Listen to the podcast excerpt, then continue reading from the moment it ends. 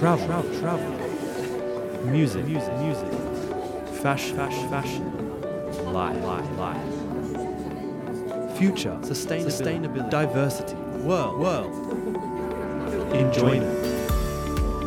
TBS ラジオ TBS ラジオ TBS 有機食品プレゼンツ高嶋ちさ子 Taste of the World 皆さんこんばんは高嶋ちさ子です TBS アナウンサー山之内あゆです。TBS ラジオ有機食品プレゼンツ。高嶋ちさ子テイストオブザワールド。今週もどうぞよろしくお願いいたします。よろしくお願いします。さあ今日はですね、はい。もうちょっと変わったゲスト。そうですね。はいに来ていただいています。私の周りにはいない。うん。っていうか誰の周りにもいない職業の方ですよね。そうなんですゲストには北極冒険家の荻田安永さんがいらしています。この後詳しくお話伺います。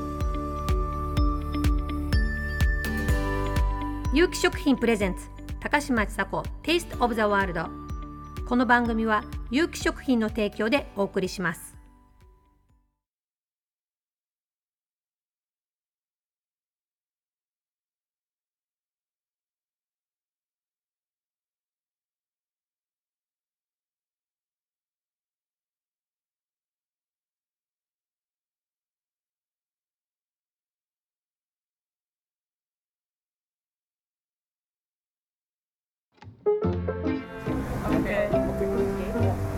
you enjoying Taste of the World?」Até menino da Maula.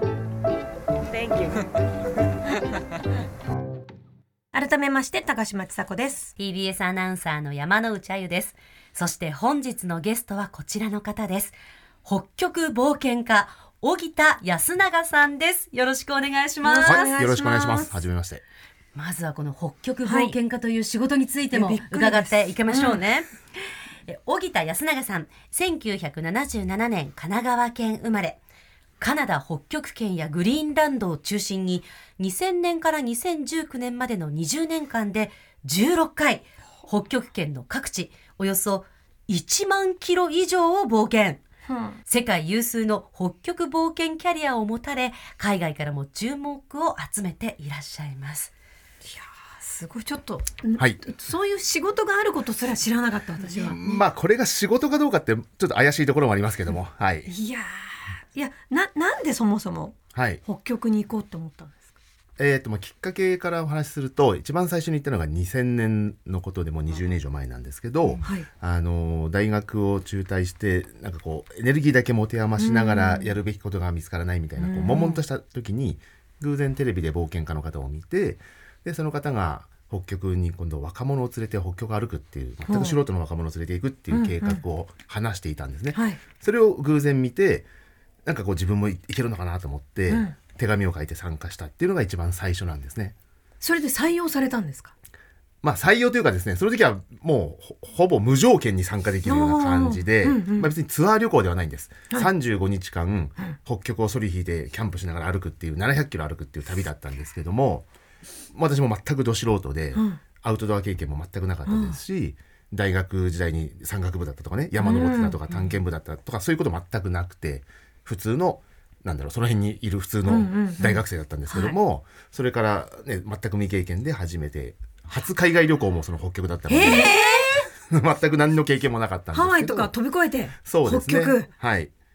関東地方の一神奈川県の狭い地域で生きてきた次の次のステージがこの北極っていうね、まあ、そういう人生になっちゃったんですけども。でそれが初めての北極で、で、えーそれが2000年のことだったんですけど翌年の2001年からじゃあ今度は一人で行ってみようと思って。一人で？そうですね。でそれが23歳の時ですけども翌年から今度は一人で北極に行くっていうまあそれが毎年毎年重なっていくんですね。なんかすごい一足飛びなんですよね。私、でよく言われるんですけど、そううん。でも私はね一足飛びなつもり全くなくて、ちゃんと段階踏んでるつもりではいるんですけどね。いや、そもそも北極ってうん。陸がないじゃないですか。そうですね。どうやって行くんですか？そうそう。あの基本的に北極の冒険っていうのは海の上を歩くんですね。海が凍るんです。で私が行くエリアっていうのは主にカナダの北極圏まず。まずちょっと生き方だけ教えてください。生き方で言うと、羽田成田、うん。えっ、と、まあ、む昔だと成田ですよ、大体ね。海外旅行行くにはね。で、まあ、若い頃だと成田空港から飛んで、まあ、カナダにまず行くんです。っていうか、まあ、カナダの国内でほぼ終わるんですけども、例えばバンクーバーとか、はい。まあ、トロントとかね、うん。そういう大きい都市を経由して、次に今度北に向かっていくわけです。うん。カナダの国内線をはい。北にどんどんどんどんこう、な何度も飛行機を乗り継いでいく。で乗り換えるたびに飛行機がちっちゃくなっていって、うんうんうん。最後にはこうプロペラ機とね、うんうん。あの10人ぐらいしか乗らないような飛行機になってくるんですけども、まあ、そういう飛行機で何度か乗り継いで、まあ、世界地図を頭に思い浮かべてもらうとこの北米大陸の上に島がたくさんこうごちゃごちゃっとあるんです。うんうん。あのエリアが私の一番よく行っているエリア なんです。であそこには、いわゆるエスキモーイヌイット先住民の人たちの村が何百キロ沖にこう点在してるんです。一つの村が例えば人口200人。うん。隣村が500キロ離れたところに150人ぐらい住んでるみたいなね。でそこ全く無人でで、まあ、その間に海がねこうたくさん島があったり海があったりするんですけど、その海が、えー冬の間は凍るんですね。確実に凍ってるんですか？えー、と場所によって凍ってないところもあったり怖はいします。でいるのは北極熊が歩いてたりとか、ね、白熊が歩いてえたりシャチとかバーンって出てきたりすることあるんですか？凍ってるので、うん。クジラとかシャチとかは要は来れないあの呼吸ができないから来れないんですね。そう。夏の間その真夏になると海が結構溶けるんですよ。うんそうするとクジラとかも、ね、あの南から上がってきたりもしますけども私が行くのがその冬の間、うん。海が結氷してる時期なので、その氷の上を歩くのが我々の私のやってるその北極の冒険なんですね。冒険というからには相当怖い思いとかもするんですか、当然あの、まあ、冒険というのは危険を冒すと書いて冒険なのでうん リスクが前提になってるとかね。危険がなければ冒険にならない。安全な冒険というのはもう言葉として矛盾しているので、うんうんうん。まあ、危ないから冒険。ただまあ危ないことしに行ってるかっていうと当然危険は伴うんですけど、うん。あの別に危ないことしに行ってるつもりはなくて本当に危ないところで危ないことしに行ったら本当にすぐ死んじゃうので、うん、あの当然危険なことはたくさんありますけども言える範囲でまあ例えば何でしょう、まあ、その白熊いっぱいいますから、まあ、白熊にテントを揺らされたりとかと何回もありますし、まあ2回ぐらいありますけどね、まあ、その瞬間今私と、ね、高島さん2メーターぐらい離れてるんですけど、もっと近いですよね。高島さん今日白い服着てるから。白熊と私どっちが怖いですか？ちょっと言えないですけど。まあそういうこともあるしあとはあの北極ってさっき言ったように海の上を歩くので、ところによって海の薄いところもあるんですね、氷が薄いところ。でそういうところで、まあ、判断間違えると踏み抜いてしまってまあ下水なんですけども、まあ、落ちてしまうのもあ落ちたこともありますけども、ええそういうね、えー危険があったりもしますよねそれは。あれ荻田さん単独なんですよね？パートナーとかはいない。基本的に単独がほとんどですね。単独徒歩だと荷物はどうやって持っていくんですか？えっ、とですね、まあ、船みたいな形ボートみたいな形をしたソリ、まあ、長さが1メーター60センチから2メーターぐらいのぐらいの長さのソリに積んで自分で引っ張ってるんですね、上半身にハーネスってベルトみたいなのをつけて、腰からロープを取って、で足にスキーを履いて、まあ、かかとを上がる歩けるスキーですね、で手に、まあ、ストックですね、スキーのポールを持ってで自分でひ引いていく質問。はいどうぞ。親御さんは何ておっしゃってますか？あれですねやっぱり現実的な質問をされますね。当たり前ですよ、ね。男の子の母としては。そうですよね。えーっとね、私三男坊の男三人兄弟で三男坊なんです。はい、で、一番最初にその北極行くって言った時、えーまあ22歳ですけども、両親正直何も言わなかったですね。それは別になんだろう関心がないわけじゃなくて、ものすごく心配しながら何も言わずに送り出すっていう感じで。かわいそう親不幸だわ。まあ今私のね私も今40もう46になるので、この年になると分かりますけども、まあ、うちの親親は偉いなって思いますね。はい、あの口を出さないんですよね。私のやること子供のやることに対してじゃあほっといてるかっていうとそんなことは全くなくて、絶対的に目は離してない。見守ってる、見守ってるんですよね。それはやっぱ信頼してるなっていう、はい、えかすごいねご両親は。本でもその一番最初に2000年にはい。大学を中退されて、よしじゃあちょっと北極行ってみるかって思った時にまた次行きたくなるっていうのはそこでどういう経験があったんですか？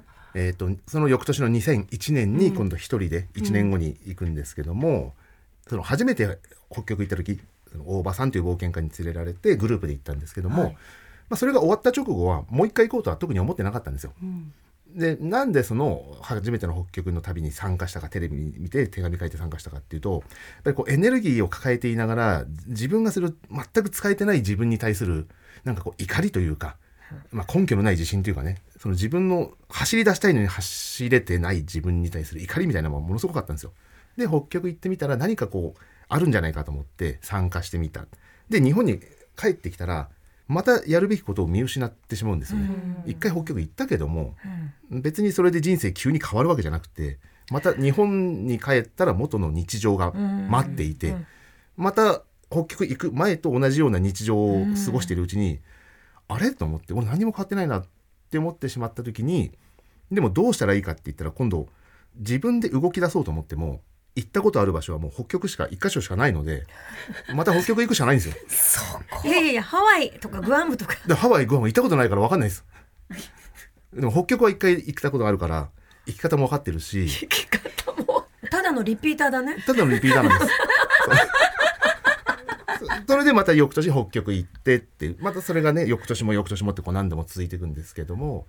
だからそうやって何度か繰り返していくと、だんだん今度北極の面白さとか難しさとかその野生動物もそうですしの現地のイヌイットとかね彼らと一緒に狩猟に行くとか狩りに行くとか、一緒に生活してみるとかっていうとすごくこう好奇心がどんどんどんどんこうもっと見てみたいとかね、じゃあ次は違うシーズンに行ってみようとかね、うん。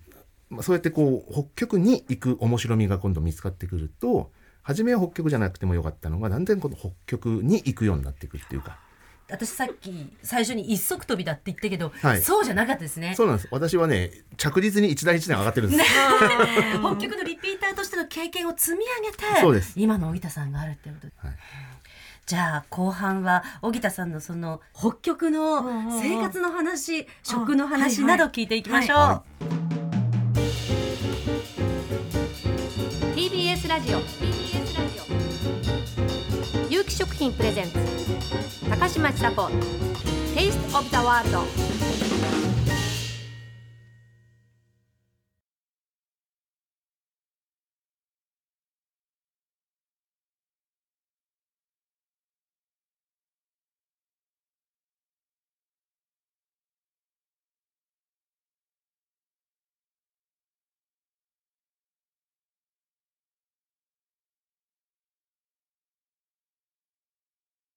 ！TBS ラジオ。有機食品プレゼンツ高嶋ちさ子 Taste of the World 今夜は北極冒険家の荻田康永さんをお迎えしています。さあここからは北極で荻田さんがどんな暮らしをしてきたのかということについて聞いていきたいですけど、まず食べ物、うん。どソリで持っていくんですよね、そうですね。あの衣食住全部積んでうん。自分で引っ張るわけですね、最大何日間分ぐらいとか？だいたい2ヶ月分くらいを積んで動くことが多いんですけど、そうするとソリの重さがスタートの時で100キロとかえ？重さがね120キロとかぐらいになるんですね。でそれを自分の体で引っ張っていくんですけど水は持ってかない？水持っていかないです、水はあの足元の雪を溶かして水にするので、それを溶かす燃料を持っていけばいいんですけども、でまあ、100キロあると荷物があるとしたら6割65%ぐらい6065%ぐらいが食料、やっぱり食料が一番多いんですね。で食料は1日平均すると 1kg の重さで5000キロカロリーっていうのがそんなに食べんの？そうですね平いや均になります1600でいいでしょ。5000キロカロリー平均毎日食べていても 北極を2ヶ月ぐらい歩くと10キロくらい痩せます。で消費はね毎日7000から8000キロカロリーの消費をするんです大体。え歩くからですか？まず寒いっていうことですね。寒いと消費するんですか？そうですやっぱ人間あの高温動物なので体温を一定に保つためにはこう発熱しないといけないわけですよ。で外気が寒いってことはそれだけ熱量が必要になってくるので、寒いっていうだけでマイナス30度40度とかまあ私マイナス56度まで経験活動してますけどももうそうなるともうそこにいるだけで寝てるだけでもものすごいカロリー使うんですね。そうなんだていう。北極ダイエットだね。そうですね。だから食べるだけ食べてもどんどん痩せますよ。はい、好きなターゲットだけ食べても。でそういう、まあ、環境寒いっていう環境の中で100キロとか120キロって重いソリを引いて1日10時間12時間歩き続けるっていうものすごい負荷のかかる運動をしてるのでまあ、大体7000から8000キロカロリーの消費をしてる。でも摂取は5000なんですね、だからもうどんどん痩せていくんですけど、でまあ、痩せるのは初めからもう計算の上なので、その遠征の暴言に出る前にあらかじめ、しまあ、脂肪をつけていく、はいはい多少太っていって、でもそれも全部計算の上でやるんですけども、まあ、そういう食料計画ですね。はい。えでどういうふうなものをどんなシチュエーションで食べるんですか？あ、えーとね、具体的に食べるのはあのまず持っていくのは全部乾燥してるものが基本。乾いてるのが軽いから？そうですね。水分含んでるとやっぱり重いんです、自分で引っ張らないといけないので。なので例えばフリーズドライのものだったりとか、えーまあ、朝昼晩食べるものがねこう食料食食事があるとしたら朝と夜はテントの中で、まあ、火を使ってお湯を作って雪を溶かしてお湯を作ってあったかいものを食べるんです。でそれが例えば朝だったらまあオートミールとかね、えー夜だったらアルファ米っておお米、うんまあ、すぐ戻るお米に、えー大量にバターとかね、まあ、あ油多めになるんです。カロリー多めになるので。とかあとまあ肉類だったらやっぱそのフリーズドライしたものとか、まあ、野菜類とか、まあ、入れて味付けして食べるようなことがまあ多いですね。で日中の、ままあ、お昼ご飯っていうのは、まあ、我々お昼ご飯っていう概念というか行動食って呼ぶんですけど、一日中こう例えば10時間とか歩いてると1時間ごとに休憩してその休憩を例えば5分する時にポリポリっと食べてお茶一杯飲んで歩くみたいなことを一日中く繰り返してるような感じなんです。でそれは例えばそうですねあのー自分でチョコレートのエネルギーバーみたいなものを自分で作っていったりするんですけども、湯煎でおチョコレート溶かしてそこにいろいろ混ぜたりするんですけど、まあ、そういうものを食べたりとか、まあ、あとドライフルーツとかナッツ類とか、えーまあ、ビスケットみたいなものとかね、まあ、そういうのを休憩のたびに食べてるような感じですね。北極は気候が荒れたりすることもあるんですか？もちろんそうですね。あのいわゆるブリザードっていう、まあ吹雪ですよね。えーっていうこともあるし、まあ、本当に強い風が吹くとそうだろう、まあ、風速30メーターとか40メーターとかね、まあ、本当直立していられないようなものすごい風が吹くこともあるしで北極ってあの海の上なんですよ。海の上を歩くわけです。で海の表面に張った氷の上を歩くんですけどもその氷って風で一番影響を受けるんです。流されるんです。動くんです。例えば北極海北極点のねあたりの北極海に出ると海の深さがまあそうだな。深いところだと足元例えば4,000メーターとかあったりするんです。4,000メーター海の深さがあるけどその表面の氷の厚みってどのくらいだと思います？平均して。え結構暑いでしょ。北極では海の深さが4,000メーターなんですよ。その表面の氷の厚み。でもいいくら温暖化だとかって言ったって、はい。10メートルぐらいあるんじゃないで100すか？メーターぐらい。100メーターぐらい。平均すると2メーターぐらいです。ええ北極海の氷の厚厚さって。ちょっと深いプールぐらいだ。そうそうそう。危ないよ言っちゃダメだよもう。やめなさい本当に。富士山ぐらいのところに。厚みの海の深さに人間一人分ぐらいの氷の厚みしか張ってないんですよ。もううんと薄膜なんですよね。怖っ。であのー一人で歩くんですけど、えっ、とね例えばその北極点をね昔挑戦した時なんていうのは、その割れてるところ、いもう迂回できないようなところは、最近だとねドライスーツっていうスーツ着て泳いで渡るんですよ。今言葉が止まらなくなりましたけど。ちょっと待ってそのじゃあじゃあ食料とかそう荷は物荷物ソリの荷物。引っ張ってるソリがボートの形していて、そのまんま水に浮くんです。水陸両用になってるんです。自分は泳ぐプカプカラッコみたいにこう泳ぐ。でボートは浮かべておいて、まあ、自分だけ対岸に渡ってロープで引っ張ったりとか。そのボートに乗るっていう選択はそうそうないんですか？そうそうあのボートにその引っ張ってるソリを人間が乗れるぐらいのボートにしようと思うと、ソリが結構大きくなっちゃうんですね。そうするともうそもソリ自体が重くなる。うんで効率が悪いんです。うん、そんなら泳げっていう。そういうことです。だって寒いこのいやでもねそうでもないんですよ。嘘だよ、嘘だよ。でも確かにもしかしたら水の中の方が暖かかったりする？そういうことですね。外気がマイナス30度とか40度なんですよ。うん、で海の水。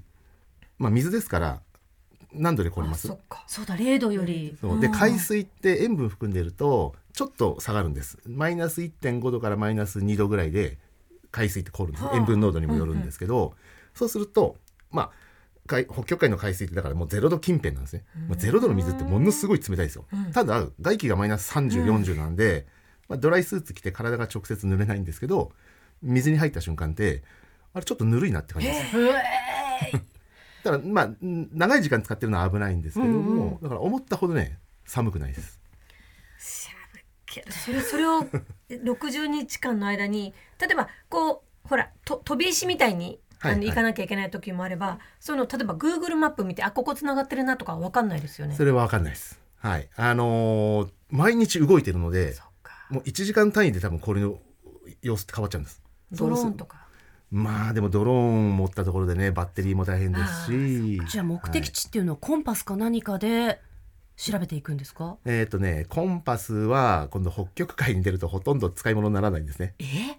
磁極っていう磁力の極がすごく近いんです、要はあのコンパスの針が動くその磁力線が頭の上から下に向かってって縦に走ってるわけです、うん。うんす垂直方向になっちゃうんで。えじゃあどうやって目的そう北極点にどうやって行けばいいんですか？だ、から北極点はまず真北に行けばいいんですね。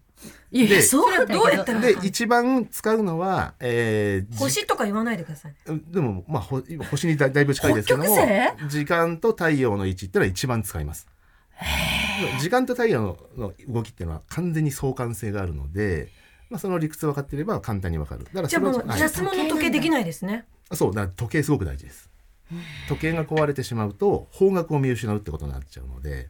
どっち使ってんですか？そういう時あは。私両方両手に両手にします。両手にね。で。片片方はあの機械式のアナログ時計、で片方はデジタルの時計っていうふうに、まあ、使い分けるんですけども。はいよこの人。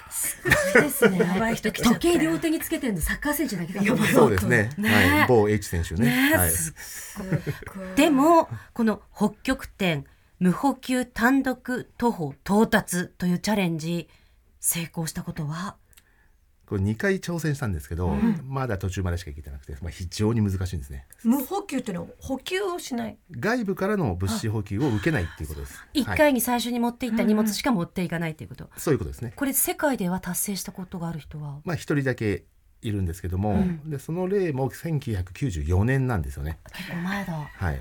で私が北極点挑戦したのは2012年と2014年2回やったんですけども、まあ、2014年の時は7割方のところで撤退して帰ってきたんですけども、で94年に唯一の成功例があるんですけどそこからやっぱり北極海の、まあ、温暖化の影響もあって海氷の減少っていうのがものすごく激しくてそれ94年の時点よりもやっぱり明らかに難しいんですね。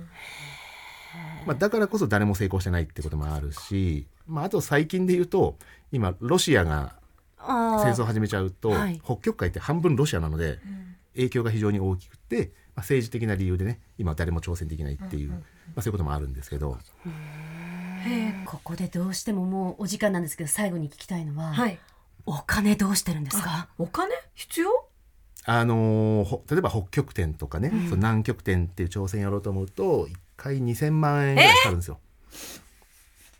だって飛行機チャーターして高島さん。そうですね。成田成田とか羽田からまずカナダに入る。でそこにステイする。いろいろ危険がある。そうですね。ビジネスクラスじゃないですよね。もうエコノミーでいきますよ。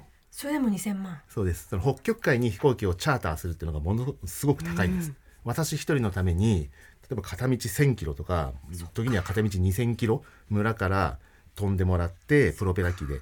で降りる場所は何にもない北極海パイロットもリスクあるんですよ、そうすると1回チャーターして500万とか1000万とか平気でかかるところなので北極点とか南極点の挑戦には、まあ2000万円にはかかるかなっていう感じですね。まあそれはもうスポンサーを募って最近はねこの10年くらいはまた次チャレンジするとしたらはい。いつぐらいってま難しいですか、あそうですね。ちょっとコロナもあってこの数年、北極南極全く動いてないので、まあもうじき次の遠征考えたいなとは思っているところで今まだこうどうしようかなって考えてる最中ですね。はい。今日小木田さんにいろいろお話衝撃でした。ね伺いました。北極リピーター。やばいよ。まずハワイ行こう。まずハワイ行こ 何か他にお知らせとかこれチャレンジしたいということあればぜひ。お知らせが、えー、2013年に出した本が、えちょうど文庫になって復刊したところで、はい。あの北極男っていうね、えーまあ、何冊か私も本だ出してるんですけど一冊目の本が、まあ、長らく絶版だったのがね文庫になったので北極男それを読むと私がなんで北極に出会ってどうやって北極にばっかり行くようになったかっていうのがね詳しく書いてますんで、ぜひ読んでください。文庫化された北極男、い、いタイトルですね。はい、こちらもぜひお手に取ってみてください。今日のゲストは北極冒険家荻田安永さんでした。本当にありがとうございましありがとうごた。ざいました。TBS ラジオ TBS ラジオ有機食品プレゼンツ高嶋ちさ子 Taste of the World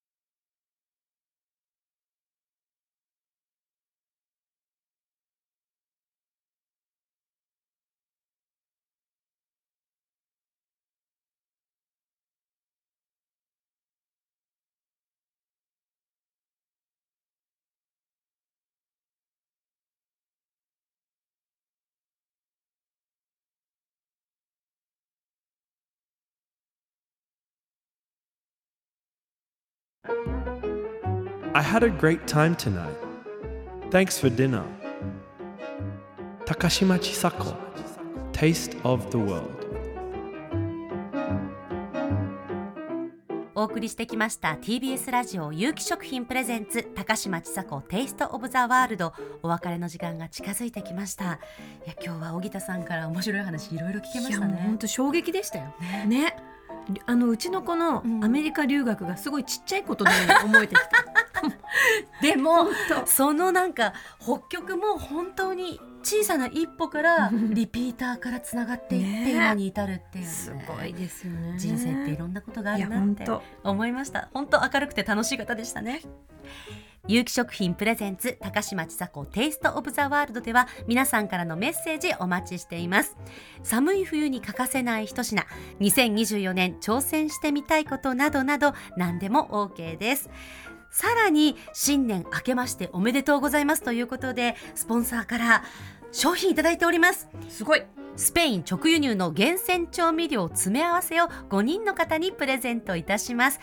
ご希望の方はぜひメールでご応募ください。ではメールアドレスです。taste.tbs.co.jp taste.tbs.co.jp です。住所氏名電話番号と番組の感想も添えてお送りください。え締め切りは1月いっぱいとなっています。当選者の発表は商品の発送をもって返させていただきます。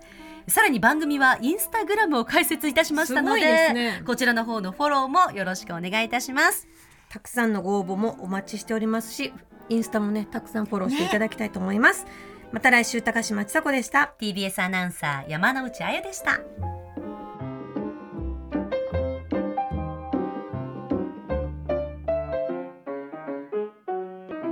有機食品プレゼンツ高嶋ちさ子テイストオブザワールドこの番組は有機食品の提供でお送りしました。